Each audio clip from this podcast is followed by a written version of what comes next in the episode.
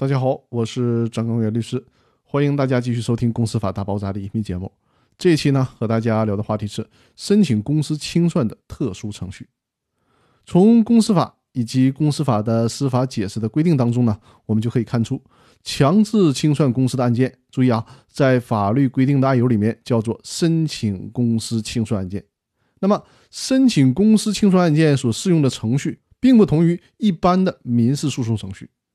普通的民事程序是当事人立案，然后呢，法院受理，安排双方举证质证，开庭审理，最后是宣判。而申请公司清算就完全不同了。在这里呢，我就帮大家梳理一下申请公司清算的程序和流程。到法院申请公司清算的基本程序包括：首先，当事人申请，然后法院受理，再之后是指定清算组。接下来是清理公司财产，然后呢通知公告债权人，接下来就是债权登记，再之后是清算方案，然后呢分配财产。这套程序属于申请法院强制清算案件自身特定的程序，这与一般的普通民事诉讼案件的程序是显然不同的。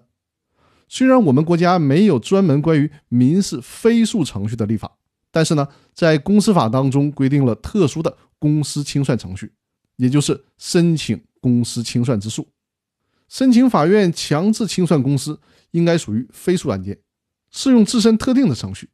我把我整理好的申请公司清算的流程放到音频的文字稿里边，便于大家随时查看。那好，我们这周的分享呢，就先到这里了。希望在这期音频播出的时候，我们的工作和生活都能够逐渐恢复正常。那好了，更多内容我们。下期继续，谢谢大家的收听。